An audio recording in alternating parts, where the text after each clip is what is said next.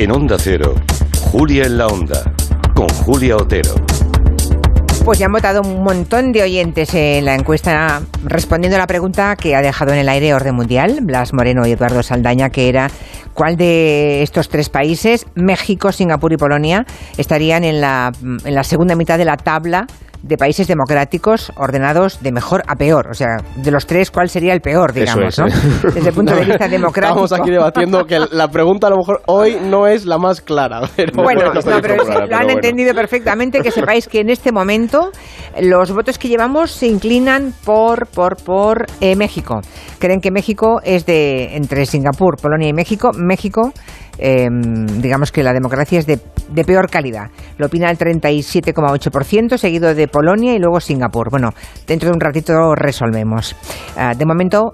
Esta semana que habéis aprendido de política internacional, que me gusta mucho que lo contéis en voz alta. Pues yo, Julia, he aprendido una cosa bastante sorprendente y muy importante a largo plazo, Mm. que es que la India acaba de superar al Reino Unido en términos de PIB y ya es la quinta economía del mundo. Es decir, Reino Unido hasta ahora era la quinta, ahora es la sexta y la India la acaba de superar. Y encima coincide, por cierto, con el 75 aniversario de la independencia del país, del Reino Unido, que era una colonia Sí. británica, Mm. y también con la muerte de Isabel II. Claro. Así que es un símbolo, digamos, del cambio de época a nivel personal con la reina, a nivel también político y económico también. Interesante. O sea, ya quinto país, ¿eh? ¿Dices? No, sexto, decías, ¿no? Eh, era el sexto y ahora es el quinto. Ahora es el quinto. Estados Unidos, es. China, creo que Vale, Alemania, vale. Japón y luego India. Pues adelanto. sí, ¿Y es tú, Edu? importante. Pues yo escuchando un podcast de filosofía que me he enganchado, he aprendido el origen de la palabra idiota. Ah, Y viene de- del griego idiotes y hace referencia a aquella persona que se ocupa de los asuntos propios y que deja de lado completamente la esfera de lo común ¿no? y, de, y de la política. Y me ha parecido bastante, bastante metafórico, ¿no? En plan, esa persona que es idiota es porque no piensa en todos los problemas que tiene alrededor y en preocuparse por, por la sociedad como tal, ¿no? Se despreocupa completamente, voy a lo mío y ya está. Y digo, mira, ese es el origen de, la- de una palabra tan... más de muchos usamos. Sí, sí, sí. sí, o sea que la, la etimología es sabia, ¿eh? Da muchísimas pistas Sí, muy sí. interesantes. Pues sí. Empecemos con preguntas de los oyentes. La mayoría están pendientes del entierro de la reina Isabel II. Mucha gente lo ha estado, ¿no? Y hay una oyente que nos pregunta por el futuro de la Commonwealth. Eh, tengo una pregunta para los chicos del orden mundial. Eh, ¿Es posible que ahora que ha, que ha muerto la reina Isabel II pase a, a- a caer la Commonwealth a medida que más y más países deciden desvincularse? Bueno, querrán desvincularse de la Commonwealth, esos países de la antigua potencia colonial, ¿no? Que era eh, Inglaterra o Gran Bretaña.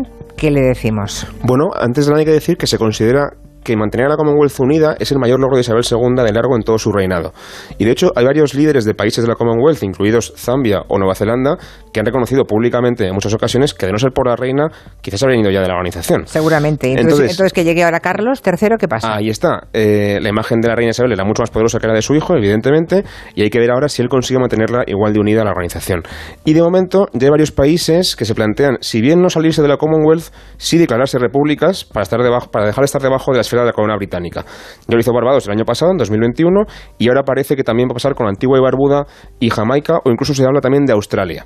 Países que son parte de la corona británica y que quieren plantearse ser repúblicas siguiendo la Commonwealth, pero ya no debajo de la corona británica. Porque la Commonwealth, eh, ¿cuál es la unión, digamos? ¿Qué es la Commonwealth? Empecemos es por una el asociación principio. de países eh, que tienen esa herencia colonial británica, hay 54 creo que son, y casi todos son, pues eso, antiguas colonias o tienen relación con el Reino Unido. Hay países republicanos, hay países que son monarquías bajo el Reino Unido, la corona británica, y también hay monarquías que no son corona británica. El tema es que esa unión cultural, entre comillas, económica, pues se puede resentir si, si Carlos no consigue mantenerla tan unida como su madre. Pero vamos, que pueden dejar de ser, pueden dejar de reconocer a la reina como jefa de Estado, claro. Y eh, declarar la república y seguir con sus negocios dentro de esa comunidad de países que tienen en común haber sido en su momento em, colonizados por Gran Bretaña. Claro, ¿no? porque a un país pequeñito, Vale. Julia, pues le puede interesar, oye, pues estoy Claro. ahí, se me escucha, tengo ese, apo- ese apoyo del resto de países. Mm. Al final haces un poco de diplomacia, ¿no? Ahí dentro. Bien, hablemos ahora de Ucrania, porque mm, parece que hay un. El parte de guerra, digamos, de estos últimos días tiene una novedad. Ha habido una contraofensiva de Ucrania muy importante. En poco más de una semana han conseguido recuperar 6.000 kilómetros cuadrados. Es una cifra importante, ¿eh? Los ucranianos están demostrando una capacidad de aguante y de resistir eh, bastante insólita, ¿no? Porque, fijaos, cuando empezó la guerra estábamos casi todos convencidos que iba a ser un paseo para Rusia y que en 48 horas tenían el terreno, el territorio que querían ganado, ¿no? ¿Qué hay detrás de este avance que han hecho los ucranianos? Yo creo que son dos elementos, Julia. Por una parte la estrategia de los ucranianos y por otra parte el equipamiento que tienen, que es muy importante. Hace unos días contaba el New York Times que esta ofensiva ha estado cuidadosamente planeada y diseñada por Ucrania, también con, ayuda de Estados Unidos y del Reino Unido, y lo que han hecho ha sido distraer a los rusos de alguna forma eh, aparentando que van a atacar en el sureste, la zona de Gerson, en la zona de Crimea, para que esos esfuerzos rusos se vayan a esa zona, y entonces los ucranianos atacan muy fuerte la zona del norte, en Kharkov, y esa ha salido la jugada súper bien, la verdad. Porque o sea, estaban distrayendo a los rusos en la zona de Crimea por el sur y lo que hacían en realidad era preparar un ataque, una ofensiva potente por el norte. Eso es. Porque además han conseguido que la, la, tropa más potente de Rusia, la gente más profesional de Rusia, se vaya al sur y en, y en Kharkov, en el norte, solamente queden los reclutas más nuevos, sin experiencia y, poca moral. ¿no? Entonces, claro, los han barrido en cuestión de pocos días.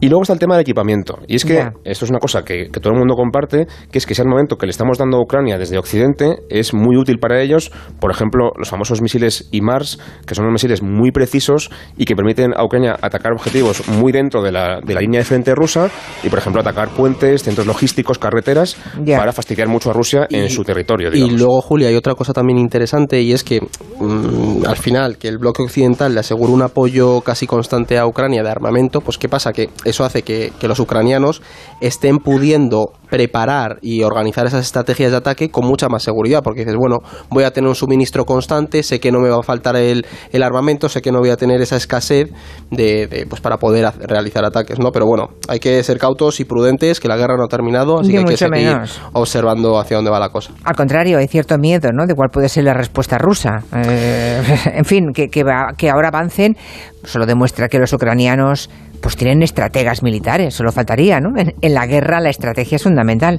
Mm, pero también lo que me parece curioso es lo que, se, lo que se está viendo dentro de Rusia. Hemos visto voces, incluso en los canales de televisión afines a Putin, afines al régimen ruso, que se han atrevido a ser críticos con lo que está pasando.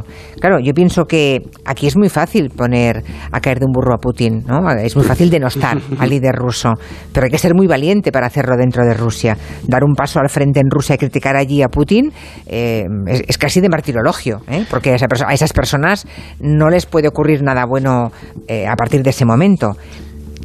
¿Hay alguna esperanza que podamos basar en que se atrevan algunos públicamente o no? Es que aquí hay que ser valiente, pero también hay que fijarse mucho en qué están pidiendo esta gente. Porque eh, muchas de estas voces no piden un fin de la guerra per se, sino que estamos viendo a voces que piden incluso una movilización general del ejército ruso, porque ahora no está movilizado, no hay declarado un estado de guerra, sino una operación especial, y pongo comillas. A ver, aquí lo importante también es que Rusia es un país autoritario, ¿no? Donde pues, el régimen mantiene un control muy firme de la, de la información, esos discursos críticos, pero está claro que el avance ucraniano no está sentando muy bien, ¿no? Y mm. Como tú decías, hemos visto a, voces críticas, el más destacado, por ejemplo, es el presidente checheno, Ransan Kadyrov, uno que tiene una barba así, que la habréis visto, que es el que manda a los soldados, estos que van al grito Allahu Akbar entrando en, en las ciudades, y uno de los vídeos que se ha hecho más viral es esta intervención de un tertuliano en uno de los principales programas de la televisión rusa. Estamos en un punto en el que tenemos que entender que es absolutamente imposible vencer a Ucrania utilizando esos recursos y métodos de guerra colonial usando mercenarios sin una movilización general. El ejército ruso se está enfrentando a un ejército fuerte, apoyado por los países más poderosos tecnológica y económicamente. ¿Qué pasa, Julia? Que aquí es lo que decíamos, que el discurso, al menos públicamente, no sabemos si hay alguno que abogue por la paz, pero este señor lo que aboga es por un recrudecimiento de la guerra y que Rusia tiene que ir a más y, golpear con más con mayor fuerza, ¿no? Entonces, bueno, a Putin por ser demasiado hablando. Exactamente. eso es el problema. Tremendo. O sea, lo que quisiera es que, llamaran a filas a todos los jóvenes, no solamente los militares, sino o mercenarios que, que, se presenten voluntarios cobrando, claro, claro, sino que llamen a filas a todos los jóvenes rusos de a partir de 18 años. Y eso ya es un problema para Putin, Julia, porque llamar a una movilización general, ojo, a ver cómo se lo toma tu sociedad, es complicado, pero ese es el punto, que el Kremlin tendría que ver cómo justificar toda esa, esa movilización que harías ahora y por qué no la has hecho antes. ¿no? O sea, todo lo que hemos oído en estos últimos días de voces críticas respecto a Putin, ¿todas van en ese sentido? ¿Que lo que les parece es que Putin está siendo más débil de lo que debería? La mayoría sí. La mayoría, la ¿hay mayoría alguna sí. que ha ha, habido, ha habido alguna que ha dicho que hay que buscar una, pues, una especie de acuerdo o re- rebajar la tensión, pero ha sido minoritaria. De hecho, lo que hemos Ya. escuchado al, al presidente de, o sea, al líder del Partido Comunista, por ejemplo, hacía esta crítica abierta de que hay que ir hacia una movilización general, que no está funcionando, pero todos luego también acaban matizando porque tú no puedes criticar abiertamente la gestión de Putin. Tienes que decir, bueno, a lo mejor tenemos que hacer esto otro, tenemos que O hacer... Ya. dicen que Putin está mal asesorado. O sea, no sabemos si es, si es una mejor. táctica, ¿no? Para no. eh, si es una táctica de disimule el criticar a Putin pidiéndole más. Pero vamos, no sé yo, porque lo, lo que los oyentes seguramente habrán escuchado los últimos días es que tiene críticas por la guerra, por Claro. haberla declarado en Rusia. Y no es eso lo que estáis contando vosotros. No, no, o ojo. sea, a ver, tiene, tiene sobre todo críticas por el fracaso de la operación especial. Ya, y eso ya, es muy ya. importante. Y hay que tener una cosa en cuenta en esto, y es que no sabemos realmente cómo funciona el sistema interno ruso. Putin sobrevive muy bien a las crisis y no tenemos que asumir que el sucesor va a abogar, si hubiera un sucesor, cosa que dudo bastante, que las corrientes que presionan a Putin aboguen por una disminución del conflicto. Y eso es algo que, que estamos viendo. haber gente que pide eso, pero no es, creo yo, la mayoría todavía, por desgracia. Pero Ya. y públicamente yo diría, hombre, yo no he visto Yo creo que así es posible que, sí, es posible que haya algunos am, que en público le haya hecho alguno, pero lo que está claro es que en Pero es Occidente. muy minoritario, Claro, Julia. en Occidente le damos una enorme difusión y llamamos a engaño a, a- a la gente que nos escucha o que nos lee o que nos ve, porque estamos vendiendo una, mo- una movida interna en Rusia que no existe. No, no, no, no. que nos sea, gustiera que existiera, pero Ahí que está. no existe. Ahí es está. muy Claro, es decir, plantémonos que hace unas semanas se cerró el último medio mm, Independiente en Rusia, sí. Claro, claro, claro. Tienen poder total de control sobre la información. Por cierto, hay otro oligarca que también se ha suicidado, ¿no? O se, ha caído. cayó por Bueno, la se borda de un barco, creo. Se cayó por la borda del. Eso, ¿Cuánto- el- ¿Cuántos llevan ya? ¿Cuántos El número 12, oligarcas? Julia. Sí. Ha 12 habido algunos ya. que se han caído por la ventana del hospital, otros que se han suicidado clavándose varios cuchillos. Esto es muy curioso de decir, pero es lo que dicen oficialmente en Rusia. Bueno, eh, al final Otro son se 12 cayó porque- oligarcas. Sí, otro tropezó, ¿no? Y se cayó de la ventana Claro, también. sí. eh, estaba con depresión, además. Bueno, en fin. Ya. Son 12 oligarcas críticos en- del entorno de- del sector energético que de alguna forma u otra han acabado muriendo sospechosamente los últimos seis meses. Esto no es casualidad. Rusia lo hace siempre con sus opositores, lo ha hecho con Sí, de hecho, espías en el históricamente-. Claro, ha habido muchísimos ejemplos. En fin, eh, vamos a ver cómo, cómo sigue la estrategia de, de los militares eh, ucranianos, porque queda mucho invierno por delante. El famosísimo general invierno Mm. que tantas batallas ha ganado, ¿verdad? Lo iremos, lo iremos contando aquí. Vamos a ver qué han contestado los oyentes. Sé que había más noticias, pero hoy el tiempo se nos ha reducido un poquito. La pregunta que ha planteado Orden Mundial hoy es cuál de estos tres países, México, Singapur o Polonia, se encontraría en la parte baja de la tabla. Hay dos que estarían en la mitad para arriba y hay uno que estaría en cuanto a calidad democrática, ¿no? Hoy que es el Día Internacional de la Democracia. A ver, os digo, México, según los oyentes, sería ese país, de los tres, digamos, el peor en cuanto a consideración democrática. Lo ha votado el 37,5%. Seguido de Polonia, a la que han votado como país con democracia endeble, un 34,1%. Y en último lugar, Singapur, con un 27,8%. Bien. Esos tambores. A ver los tambores, la respuesta correcta es Singapur. No. Es Singapur, lo siento, pero sí. O sea, los que a- a- al país que menos ha votado de los oyentes, al que yo nunca hubiera votado también, es Singapur. Iba muy torcida hoy. El tema es que Singapur es un país muy desarrollado económicamente, pero a nivel político es muy restrictivo. Entonces, Polonia, que es el primero de la lista, tampoco es que esté genial, México tampoco, desde luego, pero Singapur consigue estar aún peor que esos dos a nivel democrático. Son datos del Centro de Estudios de Democracia VDEM de este año, que por cierto advierte que estamos igual que en el año 89, es decir, que las últimas tres décadas de democracia hemos, no hemos avanzado nada. Nada, desde el año 89. O si hemos avanzado, hemos retrocedido, que es aún peor. Claro. O sea, Singapur. Y cada vez más gente vive en países no democráticos. O sea, porque pensamos en la Hmm. China, el giro en la India, etcétera, Sí, sí, etcétera. sí. Y lo que es peor, eh, en los países democráticos la gente cada vez vota más a opciones que no lo son. Eso es. Eso sí que es tremendo. Bueno, pues nada, que sí que es Singapur. Gracias a. Blas Moreno y a Eduardo Saldaña, como nos habéis engañado hoy. Buena Gracias. tarde.